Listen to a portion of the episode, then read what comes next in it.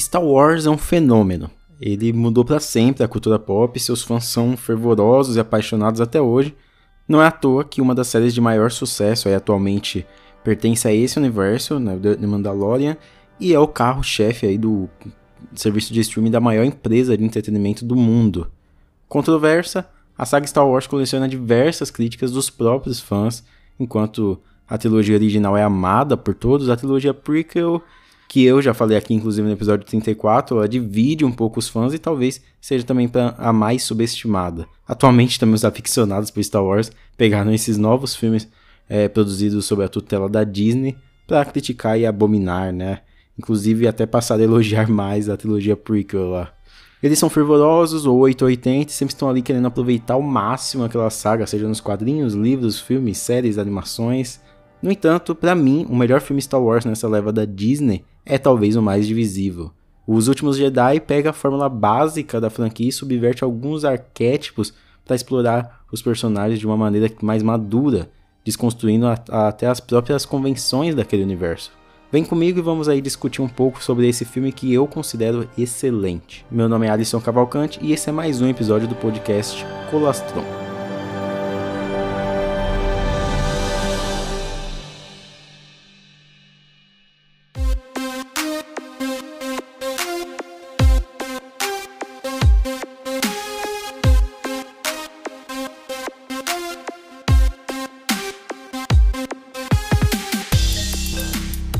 Mas primeiro vamos aí falar do Ryan Johnson. Ele dirigiu três episódios aí da minha série favorita, que é Breaking Bad, me chamava atenção desde lá. E desses três eu acho legal analisar o trabalho dele em dois deles. Fly, aquele controverso episódio da mosca, que mesmo se passando em praticamente um local, ainda consegue desenvolver ali os personagens e ser extremamente criativo, né? Explorar ao máximo o cenário e as possibilidades. É como se aquela mosca, ela interagisse com o próprio cenário e com os personagens, né? Muito interessante. O outro para mim é o melhor episódio aí da, da série, inclusive eu acho que é o melhor episódio de série que eu já vi, que é o Ozymandias. Naquele momento todas as máscaras caem, é, todos descobrem a identidade do Walter e as medidas é, mais extremas assim são tomadas. Em ambos os episódios podemos aí perceber como Ryan consegue se aprofundar no psicológico dos personagens e fazer um verdadeiro estudo da mudança deles naqueles ambientes que sendo caóticos ou não, ainda geram uma mudança extrema. Aqui em Star Wars, o Ryan tinha uma difícil missão que consistia ali em pegar os personagens já apresentados pelo J.J. Abrams no episódio 7, o Despertar da Força, e desenvolver eles encaminhando né, para o capítulo final da trilogia. P primeiro, eu gostaria de destacar a melhor batalha do espaço aí que teve nessa trilogia, né? Eu falei no episódio 34, por exemplo, que o, que o, que o episódio 2, né? Do Star Wars, ele tem uma, uma cena incrível. E esse daqui ele também tem, né? Porque o Ryan ele não tá só interessado naquelas naves explodindo e atirando. Ele sabe que para criar emoção no público ele tem que ter alguma ligação. E para isso ele sempre coloca os personagens como algo intrínsecos é, às suas naves. Sempre destaca né, o lado mais humano, mesmo, mesmo quando fala do Sif, né, do lado negro da força, para trabalhar ali a batalha, né, ele aprofunda esses personagens. E não é à toa que a gente até fica comovido quando é uma personagem no início, lá que aparece bem pouco, ela acaba morrendo. Inclusive, toda essa cena em questão, né, que é essa personagem que solta aqueles, aquelas bombas em cima do, do Destroyer, é muito baseada na, nas batalhas da Segunda Guerra Mundial, né, aquelas cenas que, que a gente vê um local sendo bombardeado, né, bem parecido. Depois disso, nós temos aí o restante do primeiro ato que separa nossos heróis em três tramas que mais para frente vão se convergir. A primeira é da Rey, né, que foi buscar o Luke já no final do, do antigo do filme passado. Temos também a Resistência sendo perseguida e temos o Finn e a Rose indo para o planeta ali é, procurar alguém que pode ajudar eles nessa, nessa empreitada contra a Primeira Ordem. A jornada do Finn ela é um pouquinho mais longa do que deveria para mim, é, mas eu acho ela incrivelmente necessária quando levamos em conta o trabalho que o Ryan fez lá no, no, no núcleo do, do Luke e da Rey. E é por isso que essa subtrama co começa a se tornar bem mais importante para mim, justamente por expandir esse universo e mostrar todas as facetas né, por trás daquela guerra. Mas vamos focar aqui um pouquinho no sumiço do Luke. Talvez Os Últimos Jedi seja o filme que mais sabe é, incorporar a relação da força com os personagens. Enquanto em alguns dos outros filmes era mais algo como um superpoder, né? Aqui o Ryan ele prefere ter uma visão mais limpa e mais mística, como se a força fosse uma espécie de religião, né? O, e o que está em jogo não é como os personagens conseguem usar ela, mas sim como eles se relacionam com essa energia que pode levá-los para diferentes caminhos. Star Wars é um dos maiores exemplos de quando alguém quer falar, por exemplo, de jornada do herói. O George Lucas ele usou esse conceito para criar a jornada do Luke, isso é fato, mas é interessante ver como Ryan Johnson enxerga essa, esse, essa tal jornada do herói. Para ele, isso daí é meio que a passagem da adolescência para a vida adulta. Não se trata de virar um super-herói, um Superman, mas sim de encontrar os seus poderes interiores e aprender a usá-los no caminho que você vai percorrer. E com isso ele usa o mesmo artifício para desenvolver Rey, mas desconstruindo a maneira que ele foi usado anteriormente em Star Wars. Quando a Rey entra naquele poço, ela procura descobrir a sua origem, né? De onde ela veio, uma indicação do caminho para ela seguir a partir do seu passado. Com Luke foi assim. No episódio 5 ele descobre que aquele inimigo é parte dele e ele pretende ser o oposto né, do que o Darth Vader significa. Como Ryan Johnson diz, para o Luke, essa mudança foi o eu sou seu pai. Já o equivalente dessa descoberta para Rey é se dar conta que ela está sozinha e terá que encontrar quem ela realmente é. Esse filme desconstrói tudo o que já esperávamos de Star Wars e nos apresenta uma nova maneira de ver o que já acompanhávamos. Durante todos os filmes temos exemplos de heróis, figurantes e coadjuvantes também que não têm uma origem nobre ou que não são destinados a salvar a galáxia. Então por que não trazer uma pessoa comum, né, igual a essas outras pessoas, para se encontrar como o grande herói que a, que a galáxia está precisando naquele momento, né? Achando uma motivação para realmente fazer aquilo. E se Luke já era o herói, aqui vemos que ele falhou e ele terá que novamente encontrar o seu caminho, agora sem atalhos e mergulhados aí no seu fracasso. Como eu disse antes, os últimos Jedi não se trata de ser o Jedi que controla melhor ou que fica mais forte usando ali a força, mas sim aquele que se relaciona melhor com ela.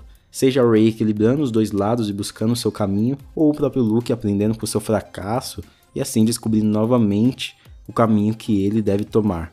Na trilogia prequel, nós vimos os Jedi sendo exterminados, por exemplo, né, uma das cenas mais marcantes, sobrado bem poucos. Aí na trilogia original a gente vê ali um Jedi surgindo, sendo treinado por esses anciões, e ele vai lá, salva a galáxia. Ou seja, o mito e a relevância foi se perdendo, né? Antes eram vários, depois é só um, e aí com o sumiço do Luke a descrença começou a prevalecer no universo.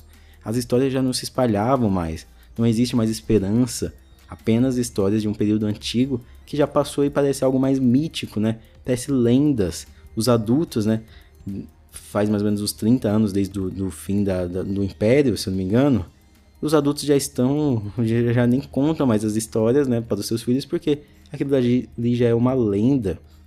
Por isso que o Luke, ele acaba descobrindo que o seu fracasso não, não é importante no momento. Seu caminho agora não é ser um herói, ele, ele, a pessoa, é irrelevante, né? Não é ele não precisa treinar novos Jedi, mas sim ser o símbolo, assim ser a faísca que fará a rebelião ter força. Não é sobre o que ele pode fazer fisicamente, é sobre ser a luz no fim do túnel, a esperança. Tanto que no final ele não aparece para lutar, né? é uma projeção dele. Luke agora ele é mais simbólico. Ele fez todo aquele mito, aquela esperança nos Jedi voltar. Ele fez a luta ganhar mais força. E quando ele diz que ele não é o último Jedi, ele também deixa bem claro que não é a Rey, que não é à toa que a música que toca naquele momento, né, que ele aparece, cumprimentando a Leia, e depois passando por todos os soldados, todos se levantando, é, se chama de Spark, a faísca. E a morte dele é até a antítese do que foi a morte do Han Solo em O Despertar da Força. Lá foi uma mudança para o vilão, lá foi uma coisa triste, já que o Luke morre como um lampejo de vitória. A morte dele não é triste, mas sim excitante, inspiradora. E para fechar, a gente também tem que falar um pouco sobre o Kylo Ren. A sua jornada nesse filme aqui também é para se encontrar. Ele não, não, sabe o caminho que ele tem que seguir, né? Não sabe o que fazer, ele tá meio perdido. Ele vê na Rey, assim como ela vê nele, uma esperança de clarear a mente e descobrir para onde ele deve ir. O fato dele matar o Snoke lembra até o Darth Vader matando lá o Palpatine, né? Mas na trilogia clássica era uma, uma espécie de redenção Aqui em Os Últimos Jedi é o fechamento, ou pelo menos deveria ser, né? Do destino dele, né? Ele descobrindo pra onde tem que ir. O Kylo Ren, ele merecia e deveria ter sido grande vilão da, dessa trilogia até o final.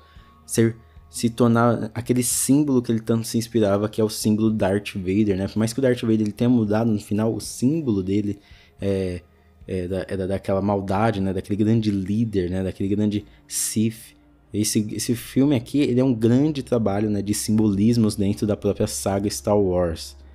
Porque Star Wars é uma história de resistência, uma história calcada na união de diferentes povos em prol de uma liberdade. É, os últimos Jedi conseguiu dar essa noção de rebelião e também o que move as pessoas.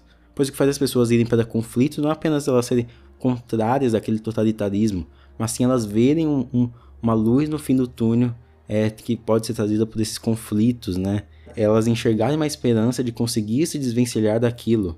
E essa esperança é criada por um lampejo, uma faísca de revolução que faz é, todos se inspirarem.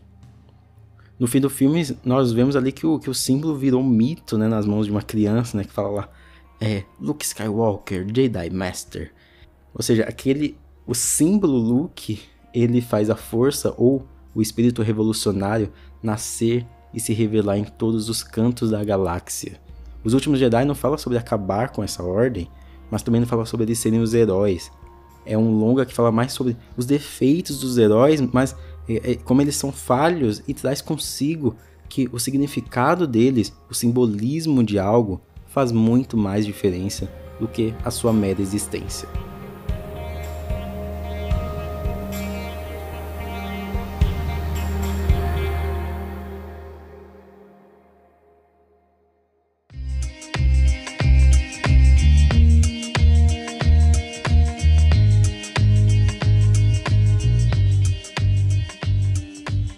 Mas aí, você curtiu esse episódio? Curtiu? Já sabe, né? Manda lá no grupo da família, fala aí que é, prova de fraude do Joe Biden nos Estados Unidos, quando eles perceberem que não é, eles já vão ter esquecido e vão falar, olha, gostei dessa visão sobre Star Wars, beleza?